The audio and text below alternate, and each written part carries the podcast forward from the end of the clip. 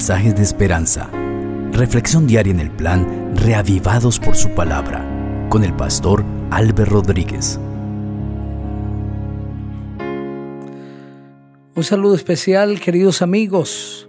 Cerramos el libro de Esther con el capítulo 10. Este es corto de tan solo tres versículos. Pero en él se presenta de una manera sintetizada la vida de Mardoqueo, este hombre fiel a Dios. Vamos a orar para pedir la dirección de nuestro Padre Celestial. Nuestro querido Dios, gracias te damos porque nos regalas la vida. Gracias porque a través de Esther hemos entendido, Señor, verdades maravillosas y esenciales para nuestra salvación. Gracias por escucharnos. En Cristo Jesús. Amén. Así dice el texto bíblico. El rey Asuero impuso tributo sobre el país hasta las costas del mar.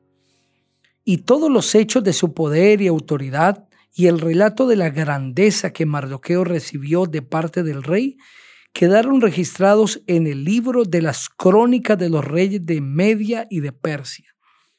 Porque Mardoqueo el judío fue el segundo en poder después del rey Asuero. Mardoqueo fue un gran personaje entre sus hermanos judíos y muy estimado por todos ellos, pues se preocupó por el bienestar de su pueblo y procuró la paz para todo su linaje. Amén.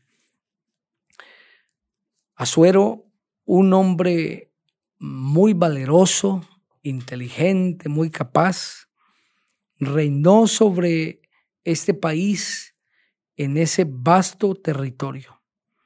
Pero estaba acompañado de un hombre semejante a José, que también fue el segundo en el reino de Egipto, semejante a Daniel en carácter, quien también ocupó un papel importante justo antes de Mardoqueo en el reino de Babilonia y sus compañeros también. Semejante a la misma reina Esther que fue fiel a Dios y a su nación en ese puesto tan importante. Mardoqueo, un hombre responsable, un hombre fiel, un hombre muy capaz, pero sobre todo un hombre que se mantuvo leal al Señor. Y Dios le otorgó poder, gloria, fama y respeto en ese vasto territorio. Mardoqueo, ese hombre odiado por Amán, que sirvió a la puerta del rey, ahora termina siendo el segundo al mando de esta nación tan grande que su territorio era desde la India hasta Etiopía en 127 provincias, ocupando el segundo lugar, es decir, el lugar después del rey Asuero. De Mardoqueo podríamos resaltar muchas virtudes Hoy quiero presentar seis. La primera de ellas es que fue un hombre fiel a Dios. Por ser judío, adoraba al Dios del cielo, al Creador, al sustentador. Creía en el Mesías venidero y fue fiel a Dios. Y la fidelidad al Señor es recompensada. Si tú eres fiel al Señor, ten la seguridad que Él te recompensará y lo hará con creces. La segunda característica de Mardoqueo es que era un hombre bondadoso. Le importaba su familia. Por eso en el capítulo 2, el versículo 7, dice el relato que Adasa o Esther era una joven huérfana, pero era una chica de hermosa figura, de hermoso semblante. Sin embargo, Mardoqueo, su tío, la adoptó como su propia hija porque su padre y su madre habían muerto y se comportó como su padre. Mardoqueo, un hombre bondadoso, a quien le importaba su familia, no solamente el pueblo, sino la familia, estuvo dispuesto a adoptar a esta niña y hacerla su propia hija. Mardoqueo, un hombre que estaba dispuesto a correr una milla más en favor de su familia. Luego lo veremos siendo importante en el pueblo y buscando el bienestar del pueblo. Pero antes de pensar en el pueblo, Mardoqueo había pensado en su propia familia. Uno de los problemas de los líderes es que se olvidan de sus familias y piensan más en el pueblo que dirigen que en su propia familia. Pero Mardoqueo no era así, era un hombre leal a su familia, bondadoso. No dejó abandonada a su sobrina Adasa o Esther. Aquellos que velan por el bienestar de los miembros de su familia son semejantes a Mardoqueo.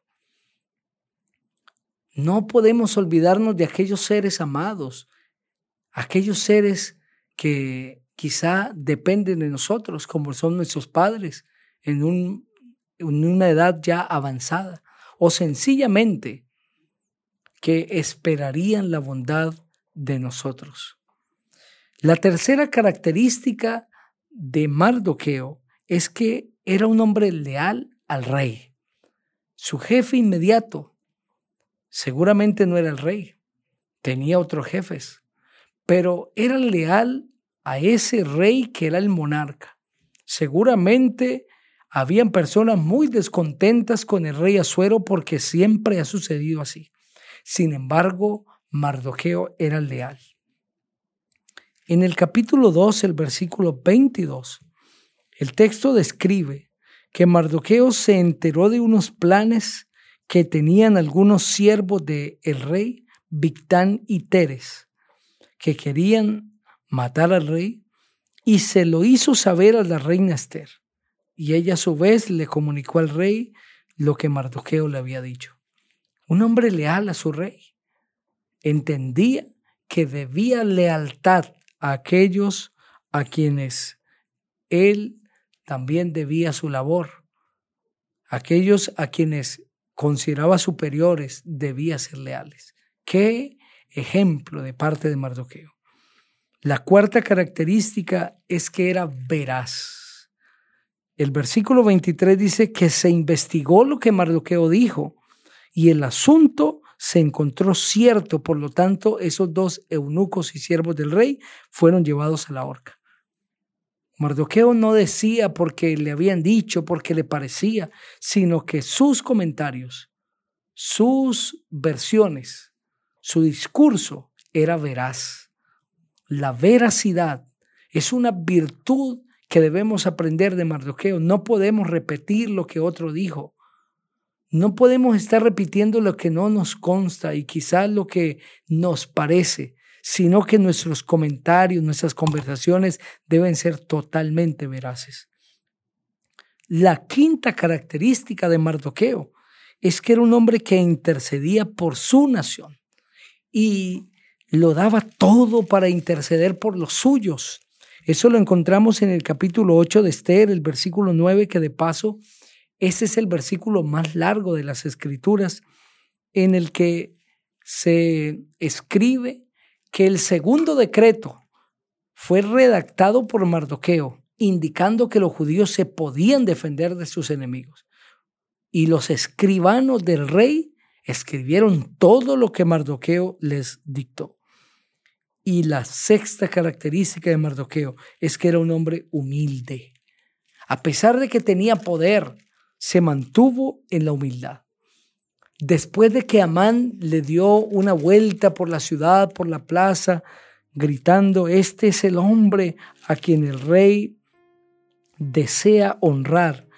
El versículo 12 es sorprendente de manera especial porque dice después de esto, es decir, después de recibir todos esos honores, Mardoqueo volvió a sentarse a la puerta del rey mientras que Amán regresó rápidamente a su casa muy triste y cubriéndose la cara.